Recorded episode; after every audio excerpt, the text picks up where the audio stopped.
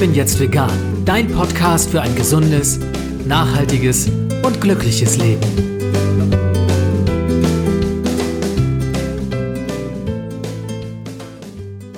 Hey und herzlich willkommen zum Ich bin jetzt vegan Podcast. Mein Name ist Jens Herrndorf und ich freue mich, dass du auch in dieser Episode wieder dabei bist.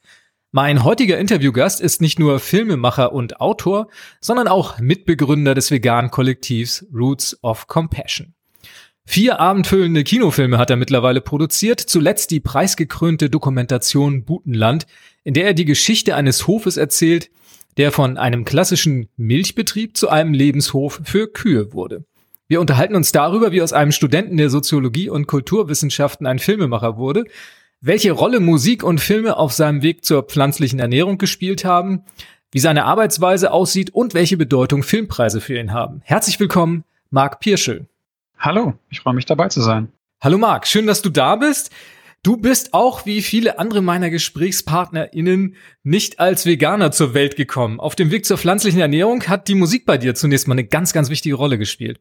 Ja, genau. Also ich bin ähm, Vegetarier geworden, da war ich 17 ähm, und ich habe so Punk, Hardcore-Bands gehört und habe mir da die Texte ein bisschen näher durchgelesen und da äh, gab es so ein, zwei Bands, die über Tierhaltung Songs geschrieben haben. Ähm, ja, und dann habe ich mich ein bisschen damit beschäftigt und habe entschieden, ähm, Fleisch und Eier wegzulassen. Das war der erste Schritt und den entscheidenden Kick hat dann tatsächlich auch noch einen Film gegeben, ne? Ja, genau. Ich habe einen äh, Dokumentarfilm gesehen, Baraka heißt der. Und ähm, da gab es eine Szene, in der männliche Küken aussortiert werden und ähm, das war damals auf VHS tatsächlich und es war, ich glaube, um 2000 herum. Und da gab es noch nicht das Internet. Und es war ein bisschen schwierig, an Informationen ranzukommen, aber ich habe mich dann irgendwie ähm, auf verschiedenen ähm, Orgas schlau gemacht und mal ein paar Bücher dazu gelesen und bin dann als Konsequenz äh, daraus vegan geworden. Das finde ich ganz spannend, weil das ist quasi schon die nächste Frage. Du bist 1978 geboren, bist mit 18 Jahren zum Veganer geworden. Wir sprechen also über die Zeit Mitte der 90er Jahre, der 1990er Jahre, die dich da wesentlich geprägt hat. Und ja, Internet gab's nicht und eine lokale Community ist, glaube ich, das Wichtigste gewesen zu der Zeit. Was hat die so für eine Rolle für dich gespielt? Dein Umfeld, deine Freunde, Clubs vielleicht? Was hat dich da inspiriert in der Zeit und was hat dich da so auf deinem Lebensweg begleitet? Ähm, das war tatsächlich ähm, ja der Kontakt zu anderen Menschen. Also ich bin nach Münster gezogen zum Studium. Ich habe hier ähm, Soziologie studiert und war in einer Konzertgruppe. Wir haben Konzerte veranstaltet und äh, da habe ich äh, ja die ersten Veganer getroffen und ähm, ich war dann ähm, ja, wie, wie man das so ist, interessiert, wie das so funktioniert und was man dann noch essen kann, die üblichen, die üblichen Fragen, die man so hat und ähm, dann wurden mir Tipps gegeben, wie man zum Beispiel Pizzaschmelz selber macht für, für Pizza. Und das habe ich dann selber probiert und dachte mir, ja, das geht ja auch. Und dann ähm, ja, ging das so Schritt für Schritt langsam, bis, bis ich dann alles, alle tierischen Produkte weggelassen habe.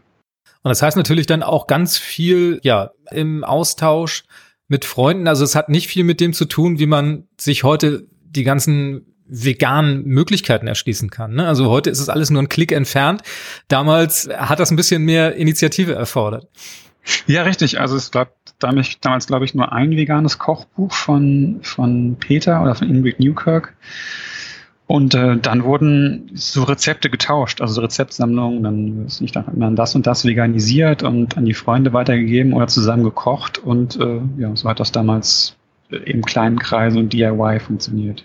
War Münster da so ein bisschen so ein Hotspot? Also ich frage aus dem Interesse heraus, weil ich auch sehr musikinteressiert bin und weiß, was in Münster auch damals so in der Zeit los war. Also das war ja auch so ein bisschen so, ähm, ja, Hardcore-Hochburg auch in Deutschland. Und hat das mit eine Rolle gespielt?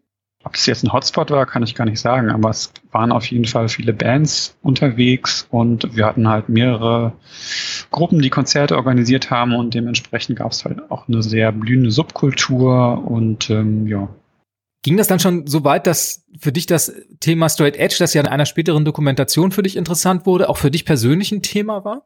Ja, genau. Also ich war auch selber Straight Edge, ähm, bin ich interessanterweise auch zusammen mit Vegan geworden.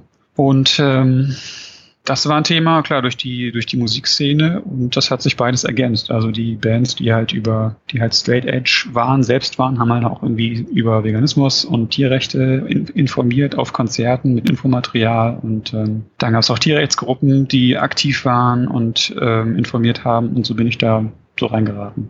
Und diese Szene, die mündete dann ja in ganz konkreten Aktivitäten und für dich auch darin, dass ihr so um die Zeit herum 2001, 2002 das vegane Kollektiv Roots of Compassion gegründet habt. Und das ist ja auch ein Name in der veganen Szene bis heute. Wie kam es dazu, dass ihr euch dazu entschlossen habt? Das war damals in Australien tatsächlich. Ich war damals bei meiner Freundin und habe so ein ähm, Auslandspraktikum gemacht. Und wir hatten einfach die Idee, dass wir die, die Idee des Veganismus und der Tierrechte so ein bisschen promoten wollten und haben dann irgendwie ähm, Kuchen gebacken und haben Infostände gemacht und haben so ein bisschen Merchandise produziert, also Buttons und T-Shirts und die haben die dann auf Konzerten verkauft, einfach mit dem Hintergrund, dass sich irgendwie Leute, die davon überzeugt sind, dass es für die einfacher werden, sein soll, die Idee nach außen zu tragen. Also mit irgendwie veganen Sprüchen oder mit Tierrechtsslogans auf T-Shirts und Buttons und Stickern und ja, so haben wir das probiert. Du hast ja vorhin auch die Rezeptsammlung erwähnt, die damals in Münster kursierten und du hast das dann irgendwann auch mal zusammengefasst. Das war dann ein paar Jahre später in 2007. Das war so deine eigene private Rezeptsammlung, die du dann in einem Kochbuch zusammengefasst und herausgebracht hast. Und das war ja auch noch zu einer Zeit, wo die Rezepte nicht allgegenwärtig im Netz verfügbar waren. War das so ein bisschen der Grund zu sagen, so jetzt ich habe jetzt diese Sammlung, ich möchte es anderen einfach machen damit? Ja, genau, das war einfach der Grundgedanke. Also Rezepte weitergeben, wie äh, Gerichte einfach zu veganisieren sind. Und das war so die waren so die erfolgreichsten Rezepte oder die einfachsten, die ich so hatte. Also mir war es auch immer wichtig, dass es Zutaten sind, die leicht zu bekommen sind, nicht zu teuer sind und halt einfache Rezepte, die schnell gemacht sind. Und ähm, so ist dann vegan lecker lecker entstanden bei unserem Verlag Compassion Media. Das war so eine Idee, einen eigenen Verlag über das Roots of Compassion Kollektiv auf die Beine zu bringen. Und ähm, das war die erste Publikation und rausgekommen ist es 2007 zum Einstiegspreis von 5,90 Euro. Also wir haben auch nicht viel Gewinn damit gemacht. Ja, aber wir wollten halt die Idee weiterbringen und es einfach Leuten an die Hand geben, die ja, vegan kochen wollen. Und ist trotz seines Alters von mittlerweile 13 Jahren ja auch immer noch aktuell und hat einen gewissen Kultstatus erreicht mittlerweile. Das kann man sagen. Ne?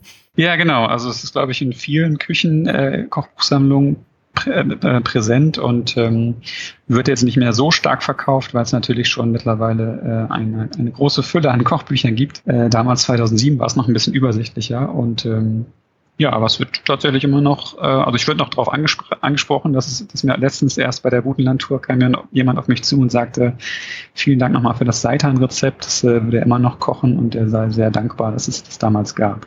Ist doch das beste Feedback, was man kriegen kann. Auf jeden Fall, ja. Jetzt bist du dadurch quasi zum Kochbuchautor geworden. Der Schritt zum Filmemacher, der stand noch aus. 2009 ging es da los. Wie wurdest du vom Studenten zum Filmemacher? Also beziehungsweise, lass mich mal andersrum fragen, dein Studium lief noch während der ganzen Zeit mit oder hast du es zu Ende gebracht oder eher auslaufen lassen? Nein, ich habe ähm, 2004 schon zu Ende studiert, meinen Abschluss gemacht und dann ähm, habe ich mich auf Roots of Compassion konzentriert und habe dann während der Zeit bei Roots of Compassion, ähm, also entstand die Idee, Edge, den Dokumentarfilm über Straight Edge zu machen und wir hatten gar keinen Background, also ich und äh, Michael Kirchner, der Co-Regisseur und wir haben uns einfach ja, Tutorials angeguckt, wie man Dokus macht und dann haben wir uns zwei DV-Camcorder bestellt und, äh, und haben angefangen. Das ist quasi der Punk-Gedanke aufs Filmemachen umgesetzt. Ja, ja genau. Also die, die DIY-Idee einfach umgesetzt und haben uns da ja über die Szene auch so ein bisschen Unterstützung geholt, also andere Leute gefragt, wie die schon mal Filme gemacht haben oder äh, Erfahrung hatten äh, im Videometier und dann ähm, ja, hat es seinen Lauf genommen. Und da hast du gemerkt, das ist dein Ding, das ist das, was du machen möchtest?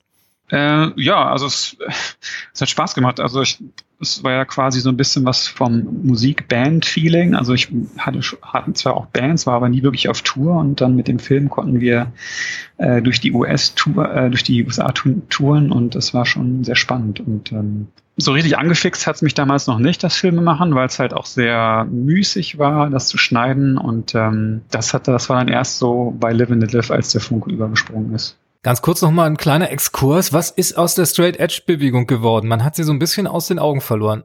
Ja, also sie existiert immer noch, aber sie steigt und fällt so ein bisschen mit den Bands, die gerade populär sind. Und aktuell in Deutschland habe ich so ein bisschen die Übersicht verloren, bin noch nicht mehr so wirklich äh, in der Szene aktiv, beziehungsweise beobachte das nicht mehr so wirklich. Es gibt schon noch Bands, die das hochhalten, aber die sind halt, äh, ja, halt nicht mehr so angesagt gerade. Und ja, ich kann gar nicht sagen, wie viele Bands das sind, aber klar, der Film, den gibt's immer noch und äh, wird immer noch äh, geschaut auf Amazon Prime zum Beispiel. Kommt denn da eine jüngere Szene nach? Weißt du darüber was? Ja, definitiv. Also es gibt Bands, ähm, auch jüngere Bands, auch ältere Bands. Earth Crisis gibt's ja immer noch und User Today gibt's auch ab und zu immer noch. ähm, ja. Bevor wir da zu speziell werden, was die mhm. Bands anbelangt, machen wir nochmal den Schlenker zurück zu dir. Und du bist ja jemand, der scheinbar auch die Füße nicht stillhalten kann und dann nach 2009, als dieser Film erschien, auch gleich einen Ratgeber rausgebracht hast zum Thema vegane Lebensweise. Und du sagst selbst, dass es diesen Ratgeber in der Form bis dahin zumindest im deutschsprachigen Raum nicht gab. Vegan, vegane Lebensweise für alle heißt er. Und woher kam die Inspiration dafür? Ich habe so ein bisschen die Vermutung, dass du vielleicht, lass mich raten, während ihr am Edge-Film gearbeitet habt, aus den USA möglicherweise ein paar Inspirationen mitgebracht hast. Bin ich da auf der richtigen Spur? Äh, ja, äh, ist nicht ganz falsch. Also wir haben ja bei Roots for Compassion auch immer, also wir waren ja auch im Ausland unterwegs, auf veganen Messen und äh, Demos in England zum Beispiel oder in den Niederlanden oder in Belgien und haben von da auch immer Bücher mitgebracht, also die eingekauft bei anderen Distros und dann die bei uns im Online-Shop angeboten. Und da waren immer spannende Kochbücher dabei, spannende Bücher auch von Crime Think zum Beispiel. Und da entstand dann irgendwann die Idee, dass es äh, in Deutschland noch keinen Ratgeber gibt, den man einfach Leuten an die Hand geben kann, die sich für Veganismus und veganes Leben, also nicht nur vegane Ernährung, interessieren, einfach mit so ein paar Tipps, wie man ja gut als Veganer durchs Leben kommt, also worauf man achten muss, äh, wo es so ein paar Tricks und Kniffe gibt. Und äh, ja, so entstand die Idee zum Buch. Rückblickend zehn Jahre ist es her. Hat das Buch an seiner Aktualität verloren in irgendeiner Form? Äh, ja, es ist nicht mehr ganz so schwierig, äh, vegan zu leben. Ich muss das, äh, ich habe es glaube ich vor zwei Jahren das erste Mal überarbeitet und ähm, habe dann gemerkt, dass sich vieles, vieles verbessert hat, einfach weil es einfacher geworden ist. Natürlich über die Kennzeichnung. Viele Veganprodukte sind gekennzeichnet. Da muss man keine Produktanfragen mehr bei den Firmen stellen, ob das Produkt denn auch wirklich vegan ist und ob sich nicht irgendwie äh, bei Zutat XY, ob das nicht vielleicht auch tierischen Ursprungs sein kann. Das ist wesentlich einfacher geworden und natürlich die Vielzahl der veganen Produkte, der Restaurants und die Möglichkeiten, wo man jetzt vegane Produkte bekommen kann. Und selbst Kleidung ist jetzt als vegan gekennzeichnet. Äh, also es wird immer einfacher. Das ist doch ein toller Aspekt, unter dem man dann so ein Buch redigieren kann. Ne? Auf jeden Fall, na klar. Also optimal wäre es natürlich, wenn das Buch völlig überflüssig wird und ähm, jeder weiß, wie vegan funktioniert. Ich glaube, der Weg ist noch lang, leider, aber wir versuchen unseren Teil dazu beizutragen und das machst auch du mit deinem Film. 2013 kam dann deine erste vegane Dokumentation raus, wenn ich sie so nennen darf. Live and Let Live hast du schon genannt, den Titel. Und darin geht's um das Verhältnis zwischen Menschen und Tieren und die Geschichte des Veganismus. Erzähl uns ein bisschen was darüber für diejenigen, die den Film vielleicht nicht kennen sollten.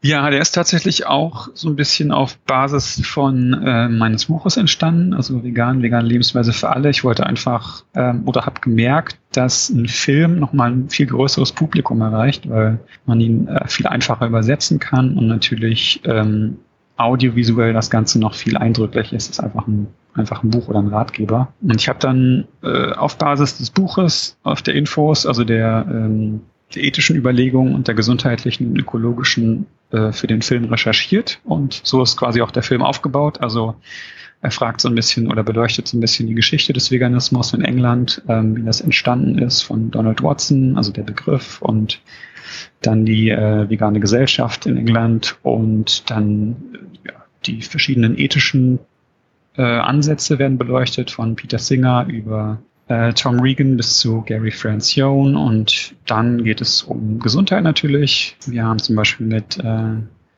Colin T. Campbell gesprochen, dem ähm, Autor der China Study äh, und dann geht es noch so ein bisschen um Umwelt und verschiedene andere Aspekte. Jetzt ist es auch sieben Jahre her, dass der Film rauskam. Wie wird er damals angenommen und wie wird er heute gesehen? Wie würdest du das so beurteilen? Er ist ja mittlerweile auch auf Netflix verfügbar, unter anderem. Ähm, er wurde gut angenommen. Also ich war ja auf einer kleinen Kinotour. Wir haben dann auch den Verleih gefunden, der den Film auf ähm, DVD rausgebracht hat, Mindjazz Pictures aus Köln. Und äh, ja, der wurde sehr gut nachgefragt, weil es, glaube ich, so die erste umfangreichere Doku zu dem Thema war. Also da gab es zu der Zeit, glaube ich, noch nicht so viele Dokus, wie es heute der Fall ist. Und 2016 kam er dann auf Netflix, war dann aber nur drei Jahre weltweit verfügbar, aber äh, immerhin. 2015 hast du dich nochmal so ein bisschen in eine andere Richtung bewegt. Da ging es in deiner Dokumentation 184, bei der du die Berliner Aktivistengruppe Hard to Port begleitet hast, auf einer zweiwöchigen Kampagne gegen den kommerziellen Walfang in Island härter her. Also das sind andere Bilder, also Bilder, die man sonst so in deinen Filmen nicht so sieht. Mit was für Eindrücken bist du da zurückgekommen? Ja, also es hat sich so ein bisschen ergeben. Der Arne von Hard to Port hatte mich gefragt, ob ich Lust habe, die Kampagne mit der Kamera zu begleiten. Und ich fand das sehr spannend, weil ähm, ich Arne schon länger kenne und seine Arbeit so ein bisschen verfolge. Und äh, ja, gerade das Thema Walfang spannend fand, weil es äh, zum einen mal international natürlich sehr kontrovers diskutiert wird, aber äh, in Island gar nicht mal so. Und ähm, da war dieses Spannungsfeld sehr interessant vor Ort, wie das da gesehen wird und ähm, ja, was man mit einer Orga von Deutschland aus dort erreichen kann. Und ich habe dann die über zwei Wochen begleitet, wie du gesagt hast, und äh, ja, habe einfach dokumentiert, wie sie versuchen, den Walfang zu dokumentieren und aber auch mit Orgas vor Ort Kontakte zu knüpfen und äh, ja, da zu agieren. Wie schwierig das auch ist und wie schwer es ist, die Bevölkerung irgendwie denen das klar zu machen oder äh, sie darüber aufzuklären. Das sind Eindrücke, die man dann mitbringt, die, glaube ich, nicht ganz so leicht zu verarbeiten sind. Und die Frage ist auch immer, deinem Film geht da auch ein entsprechender Warnhinweis voraus. Wonach entscheidest du dann, welche Bilder du deinen Zuschauerinnen zumuten möchtest? Ja, das ist äh, eine Frage, die mir auch ganz oft gestellt wird in Filmgesprächen. Also ich versuche ja auf so krasse Bilder zu verzichten, also von Tierqual oder von Tierausbeutung, weil ich denke, ähm, die Bilder gibt's zu Genüge durch Filme wie Earthlings oder Dominion und es gibt die bei YouTube, die kann jeder finden und äh, die Filme, die ins Kino kommen, da denke ich, ist es eher nicht förderlich, wenn die Bilder drin sind, weil ich denke, die schrecken viele Menschen ab und Menschen, die nicht so am Thema dran sind, die machen dann direkt zu und sagen, nee, dann gucke ich mir den Film nicht an, ich will nicht diese Horrorbilder sehen. Und ich versuche halt so ein bisschen über positive Geschichten die Menschen zu beeinflussen, also Menschen äh, zu erzählen lassen, wie sie eine Veränderung empfunden haben oder wie sie durch, ja, durch Erlebnisse zu dem, zu der Lebensweise gekommen sind, die sie heute leben. Und ähm, bei 184 war das oder 184 war es tatsächlich ein bisschen anders, weil Bilder vom Walfang gibt es eigentlich kaum. Und ich fand es halt wichtig, das mit dem Film zu dokumentieren, weil das natürlich ausschlaggebend ist, wie äh, mit den Tieren umgegangen wird, ähm, ja, wie die dann tatsächlich in so einem ja, öffentlichen oder offenen Schlachthof äh, zerlegt werden. Also man kann das beobachten, man kann das filmen, das haben wir auch gefilmt und es ist natürlich sehr bedrückend, wenn man dann das so über zwei Tage lang permanent filmt, wie die da einen Wal nach dem anderen zerlegen. Und ähm, aber ich fand es halt für den Film wichtig. Gibt es da ein spezielles Kriterium für dich oder entscheidest du dann von Fall zu Fall und Bild für Bild, was für dich wichtig ist? Nee, ich entscheide mal von Fall zu Fall. Also bei ähm, meinem aktuellen Film Butenland gibt es auch eine Sequenz aus dem Tierversuch. Kann ich vielleicht später noch was zu sagen, wenn wir beim Thema sind. Aber ähm, ich versuche immer zu gucken, ob das wichtig ist für die Geschichte, ob es die Geschichte weiterbringt und ob es nicht zu viele Menschen vielleicht abschreckt vom Film. Du hattest gerade eben das Thema positive Geschichten erwähnt und in die Rubrik fällt im weitesten Sinne auch dein Film The End of Meat, der dann 2017 erschien der das Bild einer Welt ohne Fleisch zeichnet, also eine Utopie, in der keine Tiere mehr gegessen werden. Würdest du ihn auch als eine Konsequenz wiederum aus dem Film Live and Dead Live bezeichnen? Also hat sich das quasi so die Hand gegeben? Ja, genau. Das war quasi so eine Art Weiterführung von Live and Let Live. Also ähm, als ich Live and Let Live gedreht habe, habe ich auch immer schon ähm, eine Frage in den Interviews gehabt, wie sich die meine Interviewpartner eine Welt in 20 Jahren vorstellen, also was sich ihrer Meinung nach bis dahin getan hat oder nicht getan hat. Und das waren sehr spannende Antworten, die es da gab. Und äh, da ist so die Idee entstanden, das im Film festzuhalten, also so eine Zukunftsperspektive, wenn man das weiterdenkt, wie würde eine vegane Welt aussehen? Beziehungsweise diese Perspektive gab es auch noch nicht, weil ja viele Aktivisten oder Menschen, die in dem Bereich arbeiten, eigentlich immer so von, dem, von der Jetzt-Situation ausgehen und ähm, ich finde aber die andere Überlegung genauso interessant, also dass man einfach den Leuten diese Perspektive zeigt und sagt, hey, das, das, das ist möglich, wenn wir darauf verzichten und so könnte die Welt aussehen, wenn wir uns wirklich mal ähm, ja, mit unserem Konsum, mit, unserem, mit unserer Behandlung von Tieren auseinandersetzen. Hast du das Gefühl, dass wir seit der Entstehung des Films da einen Schritt weitergekommen sind? Äh, ja, definitiv. Also ist jetzt noch nicht so lange her, aber es gibt da schon äh, verschiedenste Fortschritte, also gerade im Bereich der Biotechnologie. Cultured Meat war ja zum Beispiel äh, auch ein großes Thema des Films und da gibt es ja immer mehr Firmen, die auf dem Bereich arbeiten und äh, es gibt neue Entwicklungen und Forschungsergebnisse. Es gibt zwar noch kein Produkt, aber ähm, ich denke mal, es wird nicht mehr sehr lange dauern, bis Cultured Meat tatsächlich an den Markt kommt. Und ich denke, das wird nochmal sehr vieles ändern, weil es dann halt eine Alternative gibt zu herkömmlich produziertem Tierfleisch und äh, wenn das Produkt tatsächlich günstiger produziert werden kann, dann gibt es ja quasi diesen Umweg, in Anführungszeichen, den wir über die herkömmliche Tierhaltung gehen müssen, nicht mehr. Und dann hoffe ich, dass äh, das sehr viel Tierleid reduzieren kann. Also ich höre dann verhaltenen Optimismus raus. Äh, ja, also ich war definitiv pessimistischer, als ich an den Film herangegangen bin, aber als ich dann wirklich äh, gelernt habe, dass es da wirklich viele Initiativen gibt und Menschen, die wirklich von der Idee überzeugt sind, äh, bin ich ein bisschen optimistischer geworden, dass es noch äh, Hoffnung für die Zukunft gibt. Menschen leiten mich wiederum über zur nächsten Frage. Wir hatten auch ganz zu Anfang schon mal das Thema der lokalen Community, wie es dich beeinflusst hat auf deinem Weg zum Veganismus. Die Community spielt auch bei deinen Filmen immer eine große Rolle. Crowdfunding ist immer wieder ein Thema. Sowohl Live and Let Live als auch The End of Meat waren zu einem großen Teil dadurch finanziert, dass Menschen halt im Vorwege eine Finanzierungszusage gemacht haben. Ebenso wie auch dein neuestes Projekt Butenland, über das wir gleich noch reden werden. Finanzen ist das eine, was ich denke, was für dich wichtig ist, um deine Arbeit zu finanzieren. Aber das wird vermutlich nicht der einzige Grund sein, warum du dich immer wieder für das Modell Crowdfunding entscheidest.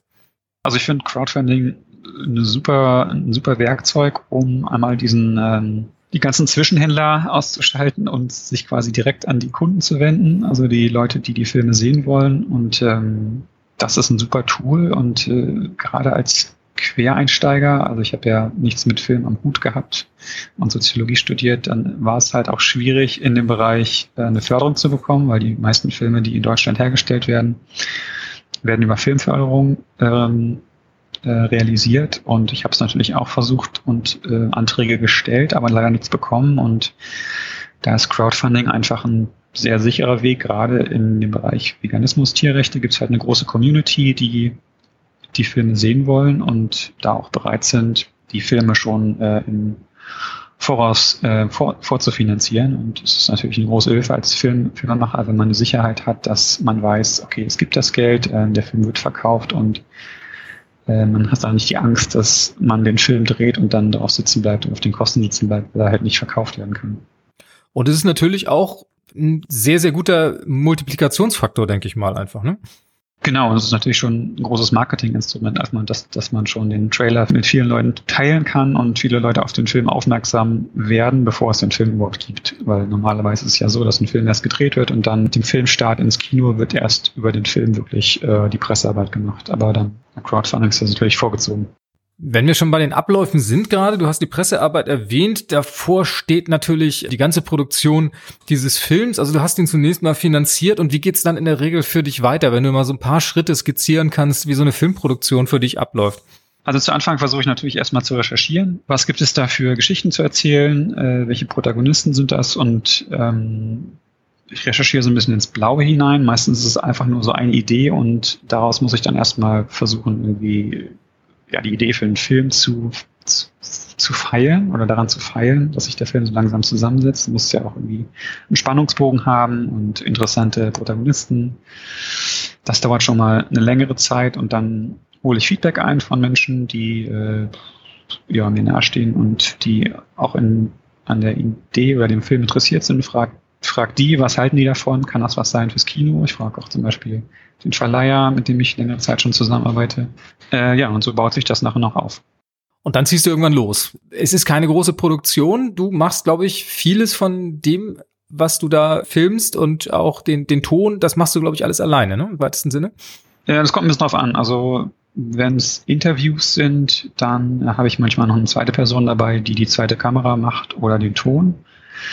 Aber es sind eigentlich nie mehr als zwei Personen. Und der Vorteil daran ist auch, dass es einmal natürlich die Reisen, also die Kosten senkt für den Film allgemein, weil es äh, ja, die Reisekosten geringer sind, aber man natürlich auch geringeren Aufwand hat. Also man muss nicht erst äh, planen, wann hat die andere Person Zeit oder wann hat das Team Zeit, dahin zu fahren. Man ist spontaner, wenn man irgendwo ja, direkt losfahren muss und was drehen muss, wenn was passiert. Äh, genau, das sind so die Vorteile. Und die ganzen Prozesse danach, was Schnitt und Post-Production anbelangt, läuft das auch über deinen Schreibtisch oder hast du da Leute, mit denen du zusammenarbeitest? Also Schnitt mache ich tatsächlich immer gerne selbst. Ich tue mir auch ein bisschen schwer damit, das abzugeben, muss ich ehrlich sagen. Aber äh, die anderen Schritte der Postproduktion gebe ich tatsächlich ab. Äh, also Farbkorrektur mache ich auch selbst, aber äh, Filmmusik, äh, Sounddesign, das machen dann andere, die sich wirklich damit auskennen. Am Ende dann doch Teamarbeit, genauso auch wie dein jüngster Film Butenland heißt er. Wir haben ihn schon erwähnt und darin zeichnest du die Geschichte des gleichnamigen Lebenshofes nach. Was war deine Motivation, dich jetzt auch mit diesem Thema auseinanderzusetzen?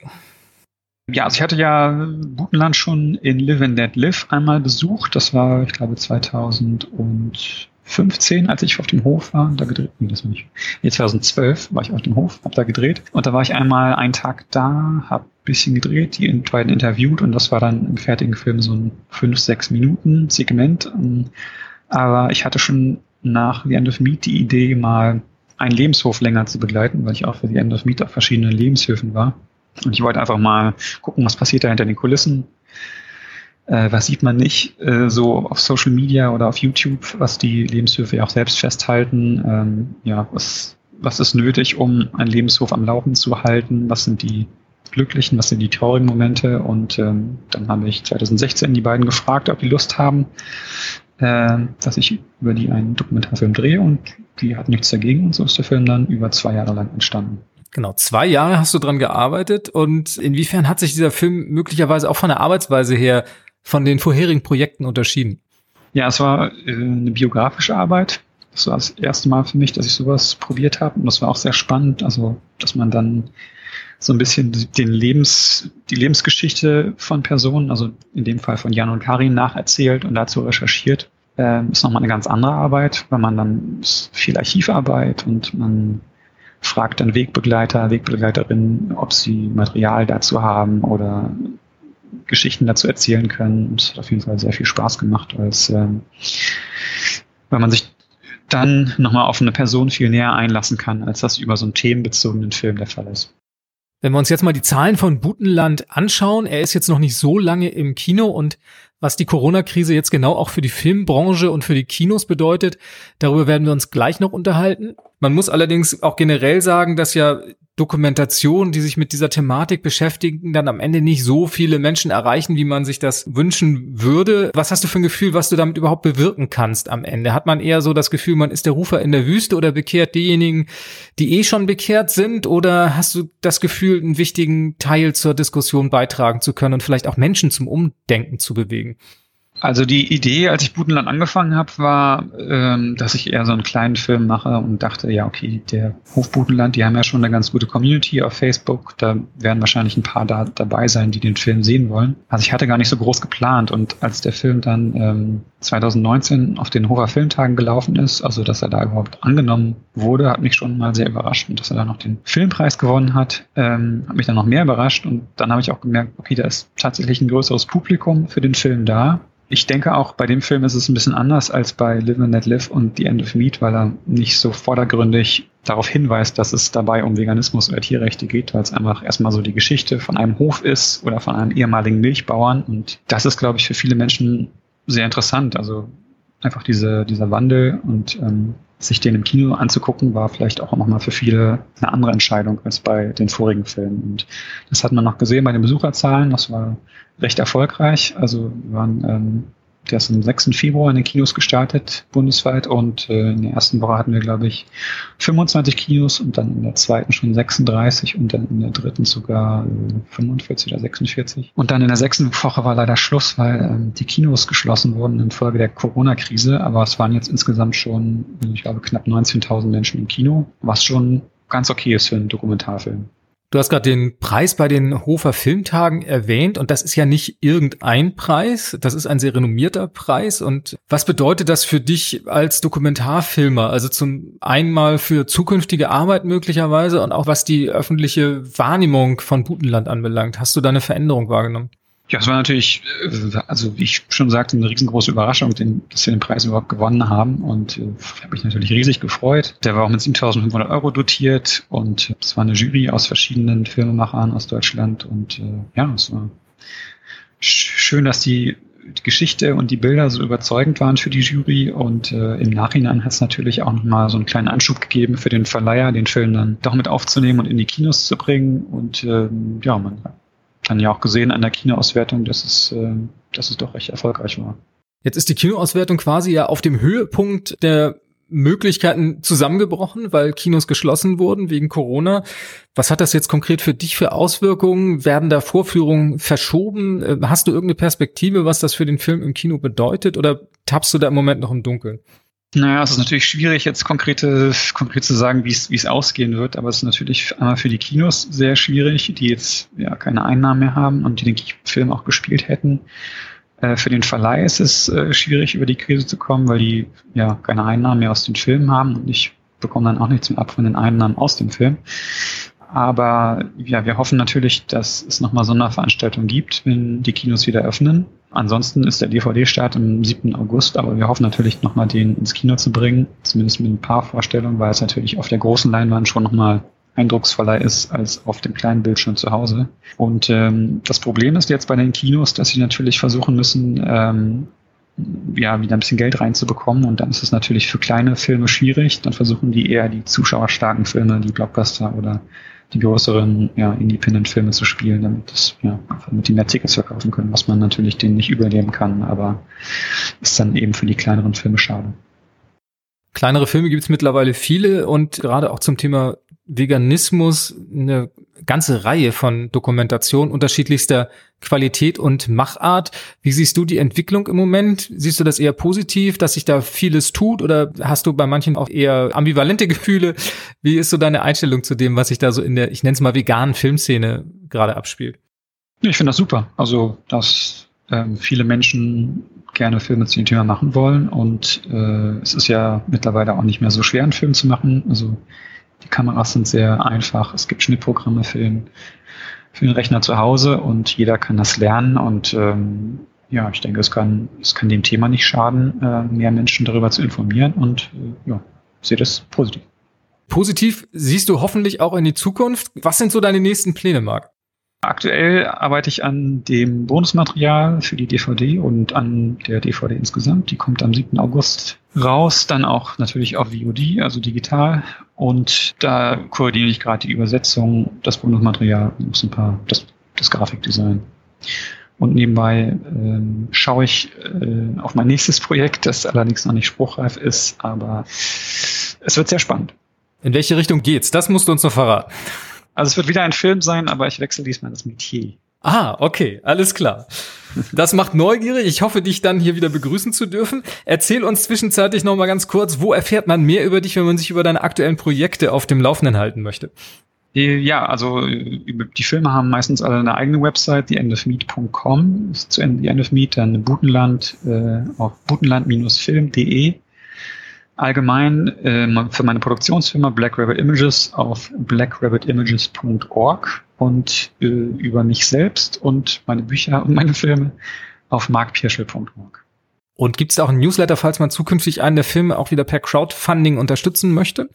Äh, tatsächlich noch nicht, aber äh, den sollte ich mal äh, vielleicht auf meine Website stellen. Die gibt es bisher nämlich nur für die Filmwebsites. Aber ich arbeite dran. Ja, dann nimm das mal mit. ja.